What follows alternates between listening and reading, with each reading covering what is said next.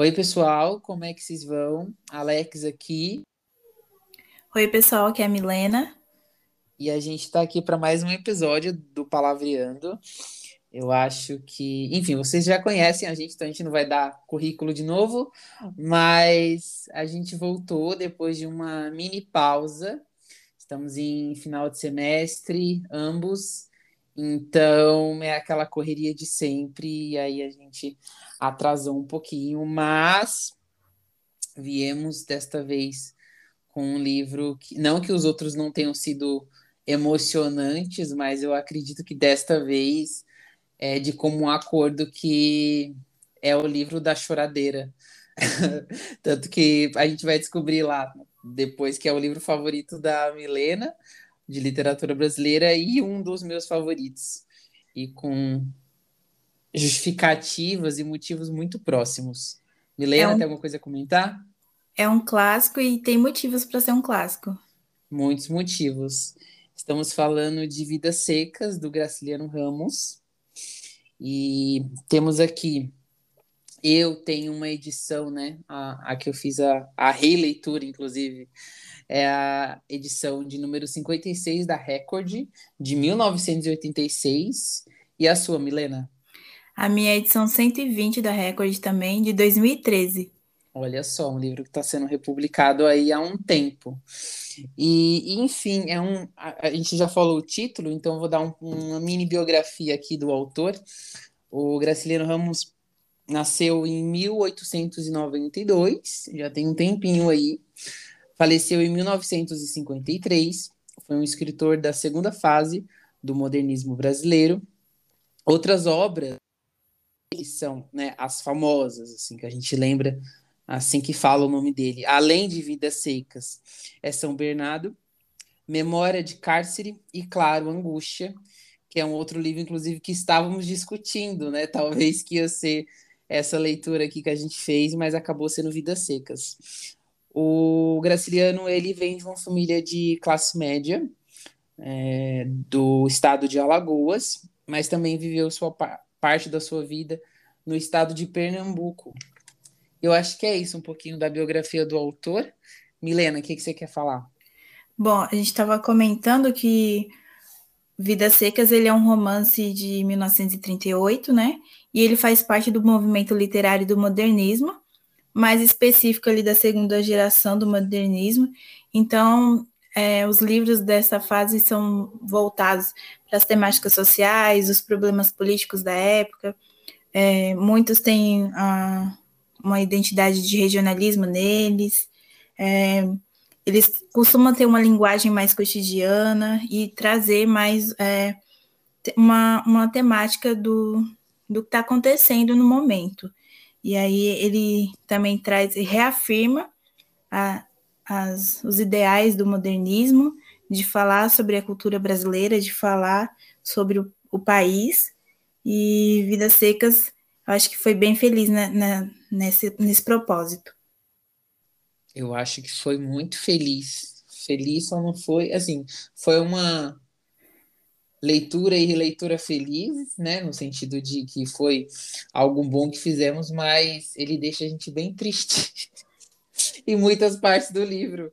A gente vai discutir isso mais é, um pouquinho depois, indo inclusive agora, né, falando do que que fala então o livro, dando um breve resumo. Assim, é, é um livro que fala sobre, como diria o professor é, Tiago Milsala, num vídeo que ele gravou para o Estadão há algum tempo, quando a obra completou inclusive 80 anos, se eu não me engano. Ele comenta que Vidas Secas é, fala exatamente sobre o, o que o título se refere, né? É, muitas pessoas vão dizer que Vidas Secas fala sobre a seca em si, e aí o professor Tiago, é, ele fala que não, que não é um livro sobre a seca ou as secas no Nordeste brasileiro, e sim um livro que fala sobre as vidas, as vivências das pessoas nesses contextos. É, e aí, um enredo, né? A gente tem ali é, alguns personagens principais, que daqui a pouco a Milena vai comentar, mas é um livro que ele perpassa, então, alguns acontecimentos de um casal e os seus dois filhos e uma cachorra, é importante lembrar dela, que tem inclusive um capítulo famoso aí, que daqui a pouco a gente vai comentar específico, e fala sobre o que eles passam dentro de um de um contexto de o que a gente poderia talvez chamar de diáspora. Não sei se talvez esse nome seja o melhor, mas é, o, o livro ele vai falar então do Fabiano, sim, a Vitória, os dois filhos, né, e, e a cadela, tentando procurar uma vida melhor é, no a, a partir da, da miséria. Eu acho que acho que essa palavra é uma boa de que em que eles vivem. Então é um livro que está o tempo inteiro tentando reafirmar ali é, esse Brasil, né, que os autores do modernismo estavam tentando enxergar é, e enxergaram em muitas de suas obras é, esses, esses personagens que são do interior do Brasil, a gente pode dizer assim, né? É, dadas as marcas, inclusive, de, de é, é, essa, esse, esse, essas marcas de é, tentar contar uma história que não está ali no centro, né? A gente não está necessariamente falando de periferia dentro de uma cidade, né? Como a gente chama a, a periferia hoje, mas a gente está falando de pessoas e, e, e, lugares, né? E vivências que não estavam ali no centro, né? Do que estava sendo comentado, que inclusive é o propósito do modernismo, né? Tentar, é, de alguma forma, se sobrepor essa, essa, essa vigência, essa regra e, enfim, comentar sobre essas vidas todas. Milena, você quer falar alguma coisa? Já quer ir direto para os personagens? Vamos para os personagens, então. É, a gente já comentou que, que a gente tem um animalzinho aí na história, e é a história de uma família. Tem o Fabiano, que é o pai das crianças e o marido da Sinha Vitória, e os filhos, que não têm nome, só são chamados de filho mais velho e filho mais novo. E tem a baleia. A baleia tem nome, é a cachorrinha da família, que acompanha a família na, nessa travessia e nessa durante a narrativa pelo, pelo sertão e a gente não pode dar spoiler logo de início pelo que vai acontecer com ela, mas no início do, da história tinha um outro animalzinho também, que era o papagaio da família, mas aí a gente já pode dar um spoiler que logo de, de cara o bichinho morre porque ele, é, ele tem que matar a fome da família, então a família tem que usar o bichinho de, de alimento. Então, esse é o livro que destrói seu psicológico e você já fica ciente disso, mas você continua porque você quer saber o que acontece com a família. Durante a história vão aparecendo alguns outros personagens, como o Soldado Amarelo, é, o patrão, que é o dono da fazenda, mas a história principal e que o autor dedica capítulos são assim a Vitória, Fabiano, filho mais velho, filho mais novo, e a baleia. A baleia também tem um capítulo só dela. E que capítulo? Que capítulo? Exatamente. Esse daí a pessoa tem que tomar uma água, ler, depois voltar para o livro. Não dá, tem que fazer uma pausa. É, o livro tem 13 capítulos e eles podem ser lidos é, isoladamente. O Graciliano ele teve essa, essa ideia de fazer capítulos isolados, então o que começa no, no início do, do capítulo termina nesse mesmo capítulo, são fatos isolados, porque a ideia inicial dele era publicar Vidas Secas como um folhetim. Então seriam contos inicialmente que ele publicaria em um jornal. Depois ele acabou publicando como romance todos esses 13 capítulos reunidos. É, o primeiro capítulo chama Fuga, desculpa, Mudança. Fuga é o último.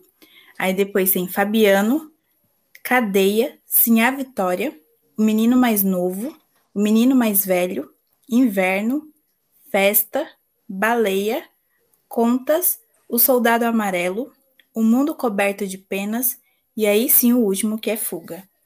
Então ele dedica um capítulo para cada personagem e alguns capítulos para algumas, algumas histórias mais marcantes que ele relata.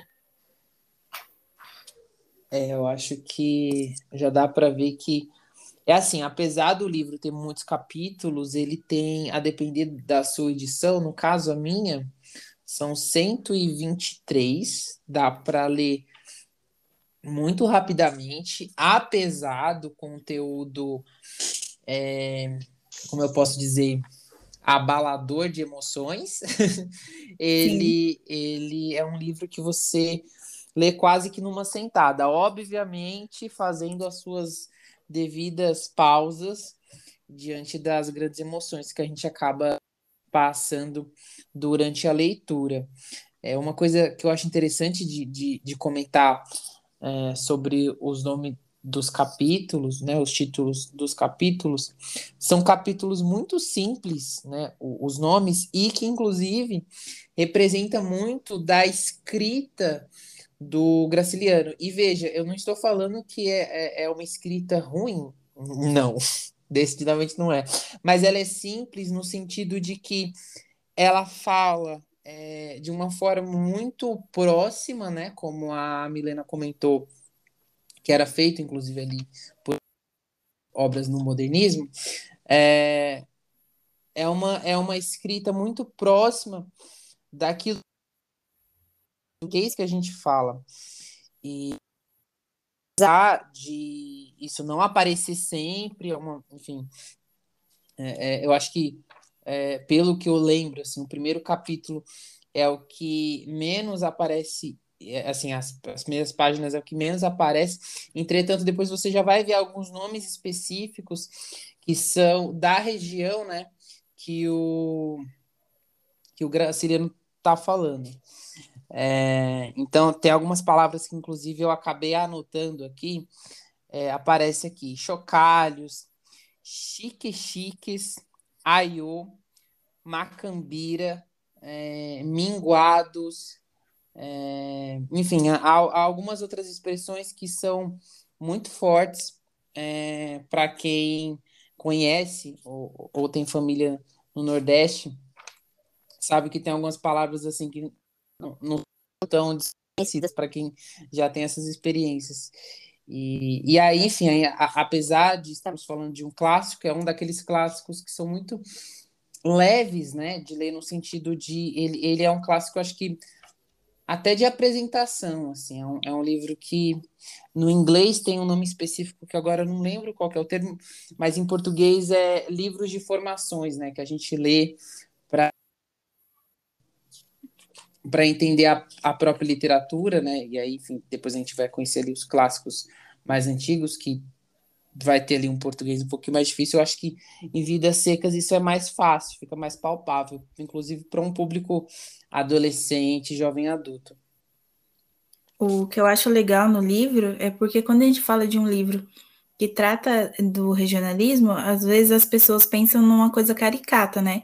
Que o autor vai pegar e vai colocar expressões a todo momento e parecendo novela da, da Globo, que tem aquele sotaque que nem existe, mas não, o autor ele constrói de uma maneira muito natural e muito verdadeira os personagens. Então, são, é como você, o Alex falou, né? São expressões é, daquela região, são plantas, é, são nome de tecido, nome de danças, de festas, são coisas é, que existem e que não é forçado, é ele faz uma construção muito natural do, das características da região. Inclusive porque ele foi um homem do Nordeste, né? Eu acho que uma coisa que eu acabei descobrindo depois, eu, eu comentei com a Milena um pouquinho antes de começarmos a gravação, é, a primeira vez que eu tentei ler Vidas Secas, eu estava na escola, eu agora já estou na graduação, enfim, já tô mais velho, mas eu tava na devia tá, não sei, talvez médio, alguma coisa por aí. Lembro que eu tive uma leitura muito superficial e eu acho, inclusive, que as duas leituras que eu fiz depois não foram é, tão, tão profundas quanto o que farei nas próximas vezes quando eu reler o livro. Mas é, quando eu li pela primeira vez, eu não me toquei tanto sobre quem era o Graciliano. E desta vez, não somente para o podcast, porque eu acabei lendo esse livro é, no início do ano e depois reli agora de novo para a gravação, é, eu fui pesquisar um pouquinho sobre a vida do Graciliano e descobri que ele, como eu falei lá no início, né? Ele nasceu no estado de Alagoas, passa parte da sua vida em Alagoas, depois vai para Pernambuco, depois volta para Alagoas. Então ele, como a Milena falou, não é uma coisa caricata, não é uma coisa forçada.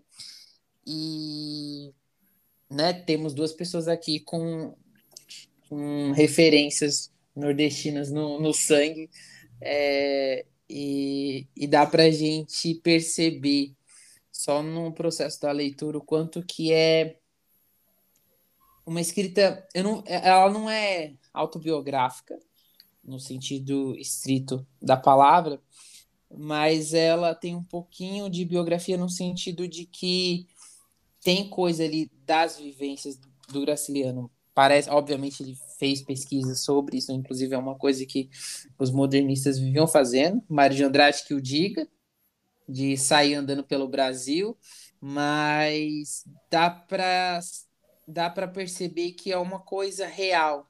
Eu acho que a palavra não é nem real, acho que é verossímil. Acho que essa é a... porque não significa que foi verdade, né? Os personagens fabianos, sim, a Vitória é, por si só mas é, são personagens que representam outros, né? Representa inclusive o Fabiano. Eu, eu, eu olho para ele e toda vez quando eu lia eu lembrava do meu pai. Assim, a moça muitas vezes também lembrou a minha mãe, que são pessoas inclusive que vieram dos dois estados que o, o Graciliano viveu e, e, e que, né, Alagoas e Pernambuco que é, foi, foi o fato, inclusive, que depois eu descobri que me deixou muito mais empático pela história, por ter essa, essas referências próximas a ele. É, o Alex estava comentando, né, que quando ele leu pela primeira vez, a, e aí foi pela escola, eu acho, né? E comigo aconteceu mais ou menos a mesma coisa, só que eu tive contato com a obra de outra forma. Eu não li o livro, eu vi uma peça de teatro e aí eu lembro que, claro, tinha os seus momentos tristes, mas eles puxavam muito pro, pro lado do humor, mais para situações engraçadas. Aí, quando eu fui ler o livro, eu fiquei com medo de, de não gostar da história, de achar que o livro não estava bom. Quando eu li o livro, parece que eu estava conhecendo a história pela primeira vez. E ele totalmente diferente da primeira vez que, que eu conheci a obra ele, eu tive outra visão, outra perspectiva da obra, porque eu acho que cada vez que você lê, você consegue enxergar uma coisa diferente. E o, o Graciliano, ele tem uma coisa que ele não fica se demorando em descrição de paisagem, em descrição do, do ambiente, em descrição de personagem. Ele chega, te apresenta, te coloca na história e você vai seguindo com os personagens, os acontecimentos, mas é tudo muito natural, não, não tem uma forçação de barra de ficar lá 15 linhas contando como era a seca, como era o, o ambiente, que, como era a temperatura. Eu acho isso muito legal dele, porque ele é muito direto no que ele quer falar, e ainda assim você consegue ver o ambiente que ele está te, te colocando. Isso é uma coisa muito importante, que inclusive reforça né, aquele comentário que o professor Tiago fez, e eu comentei aqui. É um livro sobre as vidas na seca, né? Então, não é. E aí, por essa forma, pelo menos nesse livro, eu não sei se em Angústia, em outros romances e contos dele, eu, eu, eu não me recordo é, tanto de Angústia, porque eu li quando mais novinho, e também é, nos contos eu, tô, eu não lembro se é assim a escrita dele sempre, mas em Vidas Secas é uma escrita muito direta. Inclusive, por isso a gente tem que prestar bastante atenção, e por isso também a releitura é muito importante, porque há muitas coisas que eu só percebi na releitura, porque a gente vai passando direto, e aí, por não ter essas descrições, eu particularmente amo, mas também amo quando o escritor não faz isso de uma forma que a gente pode talvez chamar de demorada, exagerada, porque vai ter algumas sutilezas que a gente só pegue releitura. E é por isso também que é um livro né, clássico, como a gente já comentou, a releitura é necessária. E acredito, inclusive, uma releitura depois de um tempo. não acho que a releitura ela deve ser feita logo depois que termina, porque esse é um livro, inclusive, a última, é, o último parágrafo dele é um livro que a gente demora para digerir, porque ele desperta muitas coisas. E então eu acho que é um livro que é aquele que se lê e fica pensando por muito tempo. Eu, inclusive, demorei para iniciar uma outra leitura justamente porque estava pensando em Vidas Secas. E aí a minha edição tem até um, um pós-fácil do Álvaro, Álvaro Lins, que eu li e, e uma semana da minha vida só pensando sobre o livro, relembrando e não dando é, visão para outros livros, justamente porque eu estava ainda em vidas secas. Então, aí a gente já observa o quanto que, que é um livro cheio de coisas, apesar do seu tamanho, né? De ser um livro ali, um romance pequenininho. Na quantidade de páginas, é claro. É, eu tava, a gente estava comentando sobre como tem muitas coisas da história que, que são familiares para gente, porque a gente tem essa questão da família ser nordestina e tudo mais. E aí eu estava vendo como é a relação familiar entre o Fabiano com assim, a Vitória e as crianças. E parece que a gente entende o que, tá, o que eles estão querendo falar ali um com o outro, mas o, o Graciliano ele usa poucos diálogos entre os personagens. Eles não conversam muito entre si. E isso foi de propósito, que é para mostrar como o meio em que eles vivem afetam eles. É, eles têm são pouco estudados, eles não têm muito conhecimento, eles são muito sofridos. Então, isso, o, o Graciliano passou isso através até da, dos, dos, diálogos entre eles. O Fabiano, ele é um bruto, ele balbucia algumas coisas, ele fala pouquíssimo, ele é mais agressiva, assim, no jeito dele. Assim, a, assim, a Vitória, ela conversa pouquíssimo. Ela, e, e é o que é engraçado que a gente tem mais contato com os pensamentos deles, as coisas que eles pensam e desejam, que vai passando para quem está lendo, que eu acho que é muito curioso. Sim, sim.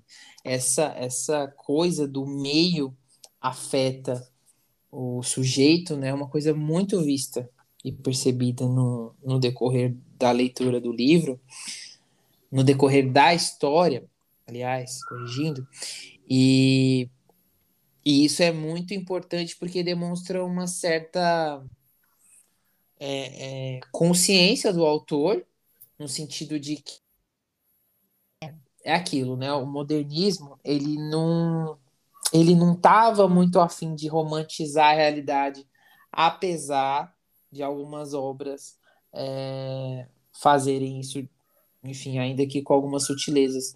Em Vidas Secas, a gente vê uma, uma turma, né, essa segunda turma do modernismo, que estava muito afim de falar, ó, Brasil ele é X, Y, e Z, e A, e B, e C. Então, o, o, o, o legal no livro é de perceber essas, essas coisas que só analisando o livro é que a gente vai perceber. E isso dos personagens não se falarem muito, principalmente nos capítulos do, do que obviamente que quase que sempre a gente está com a cabe, com, com, com o Fabiano na cabeça, né? Eu, eu não sei se a gente pode falar que ele é o protagonista, porque todos os personagens desaparecem, mas o Fabiano ele tem uma, um tempinho a mais, né, de, de, de, na história, e todos os diálogos dele a gente percebe que ele é direto curto e grosso. E isso, inclusive, às vezes traz algumas, algumas, alguns momentos engraçados para a história, né? De, dele arrumando algumas confusões, dele. Enfim, vocês vão perceber, acho que, se eu não me engano, é no capítulo do soldado que tem, né? Aquela confusão, ou, ou isso é antes, eu não lembro. Porque ele tem uma confusão com esse soldado amarelo. Né? Tem, eu acho que é um pouco antes, aí nesse capítulo do soldado é, é no da festa, eu acho que é no da festa. É, que ele tem um, um, embate lá com. Sim. Ele vai fazer compras, que assim a Vitória pediu para ele comprar umas coisas na cidade. E aí é no capítulo da cadeia. Eles se conhecem, acho que no início, no capítulo da cadeia. Que é quando tem uma confusão na, nessas compras aí, que ele vai pro bar beber e jogar. E aí ele acaba caindo numa cilada porque ele ganha do soldado e o soldado não gostou nada disso. Exatamente. E aí a gente já percebe o Fabiano tendo que lidar com essa. Enfim, com essa bomba que chegou na mão dele e que ele precisa lidar com o homem da lei, muito afim de conversar também. Porque a gente precisa lembrar, óbvio, né, que, que o primeiro pensamento, ah, ele vai atrás de outra outro representante da lei para conversar sobre, mas a gente sabe que no, no interior de um interior, de, de, um estado do Nordeste, onde já, enfim, é, é, e aí nesse sentido é, é, engraçado porque a gente vê o personagem numa num momento em que não tem muito o que fazer, ele, ele, ele tem que abaixar a cabeça, enfim, isso inclusive é o que irrita, né, o Fabiano, porque ele é uma pessoa orgulhosa, inclusive, desculpa, ele é uma pessoa orgulhosa e ele não quer saber muito de que ele perdeu. Ele quer, não, beleza, eu sou, eu sou pobre, eu tô todo, desculpa a palavra aqui, eu tô todo fodido, mas eu, eu, eu preciso vencer alguma coisa. E isso remói ele até o final do, do livro, que eu acho, inclusive, que é lá, no, é só no capítulo do Soldado Amarelo, que é o, é o antepenúltimo, que tem uma, um, um certo acerto de contas, né? E e aí tem essa outra personagem, que é assim a Vitória, né? Que é a esposa do Fabiano, que é uma mulher assim, tão sofrida quanto o Fabiano, tá sempre é, é, pensando né, naquilo que ela desejaria de uma vida ideal, que não significa ser rica, inclusive, né? Às vezes a gente pensa que ah, a pessoa pobre ela quer ficar rico, né? E não necessariamente, ela e assim ela representa bastante isso. Ela quer ter o mínimo, né? Ela quer ter o, o, o mínimo para conseguir viver. O, a gente estava falando sobre essas coisas que acontecem no livro, que são essas denúncias, e aí ele vai aparecendo em várias, várias partes. Tanto nessa relação do Fabiano com o Soldado Amarelo, né? Porque o Soldado Amarelo ali é, é a representação do poder, e ele não tem nem, o Fabiano não tem nenhuma vez contra isso, né? Ele não tem nenhuma defesa contra quem deveria protegê-lo, né? É engraçado e muito atual isso daí. Ele, quem deveria protegê-lo são as pessoas que, que o oprimem. E aí tem essa relação também é evidenciada quando ele também é, é roubado pelo patrão dele e ele não pode reclamar, porque se ele reclamar ele é demitido é, nas relações com os filhos dele, ele, eu acho, é assim, bem difícil de, de você ver, porque ele, ele sabe que o futuro dos filhos dele é a mesma coisa do dele. Ele, ele fala que eles não são gente. Isso dói demais enquanto você está lendo o livro, porque eu, eu acho que é o principal, a principal abordagem dele é mostrar que a vida daquelas pessoas não significam nada para ninguém e que elas são totalmente abandonadas. É, eles não pertencem a lugar nenhum, eles não têm nada, eles só têm a eles mesmos. Então, esse ponto do livro eu acho que é o, o que mais chama a atenção, assim. Sim, é o que mais chama a atenção, e eu lembrei de uma passagem, né, que aqui, na minha edição tá na página 113, que é tentando voltar que eu comentei sobre para aquilo que eu comentei mais. O, o, o, o Fabiano e assim a moça falam né, que ele uma passagem que, a, que é um pensamento que ela tá ali, é, enfim, grande parte das vezes que a, assim, a moça aparece é ela querendo dormir bem. E aí, esse dormir bem significa ter uma cama decente. Não é uma cama com com, com, com a, a, a, pena do ganso X que veio da Europa. Não, é, um, é uma cama, um colchão comum numa uma, uma noite saudável comum de, de sono. E, e eles não têm isso, né? A Milena, inclusive, me lembrou que eles dormem numa cama de. Agora esqueci. Cama de vara cama de vara. Depois pesquisem no Google o que, o que é uma cama de vara. É, que é uma cama, inclusive, que a minha mãe já comentou muito mal. Uma cama super desconfortável e você também não pode colocar um super colchão bom nela, porque não sustenta. É, apesar da força a, a, ali do, do empregada pela cama. E aí a passagem é assim a moça, né? Pobre de Sinhá Vitória. Aliás, sim, a moça não, gente, desculpa, eu confundi aqui personagem. Sim, a Vitória. É, pobre sim a Vitória. Não conseguiria nunca entender os ossos numa cama. Estender os ossos numa cama. O único desejo que tinha. Os outros não se deitavam em camas. Receando magoá-la, Fabiano concordava com ela. Embora aquilo fosse um sonho, não poderiam dormir como gente é como o Fabiano termina aqui, que parece ser essa fala, mas na verdade é um pensamento da.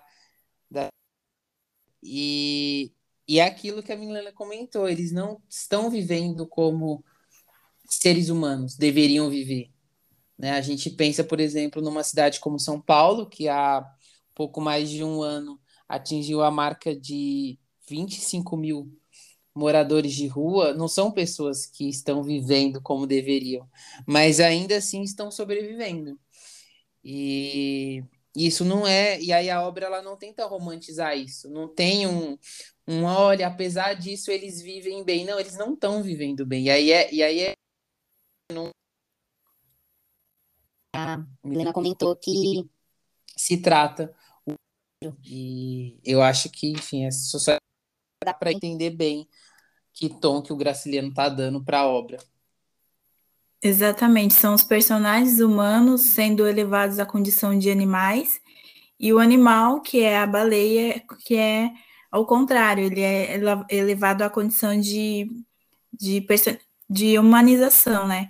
Com ela a gente sabe os sentimentos dela, os sonhos dela, a gente tem vê os desejos dela, o amor que ela tem pela família, pelas crianças e pela família que acolheu ela, é, é, o contrário, né? Tipo, a gente vê os, os humanos da história sendo animalizados, porque eles são negligenciados por, por todos. Eles não têm onde morar, eles não têm onde ficar, e o que é deles é tomado. Exato. Então, né, que você falou que o soldado, por exemplo, que deve. Na verdade, só está interessado em si mesmo e não faz exatamente o, que é, é pelo menos o ideal, né?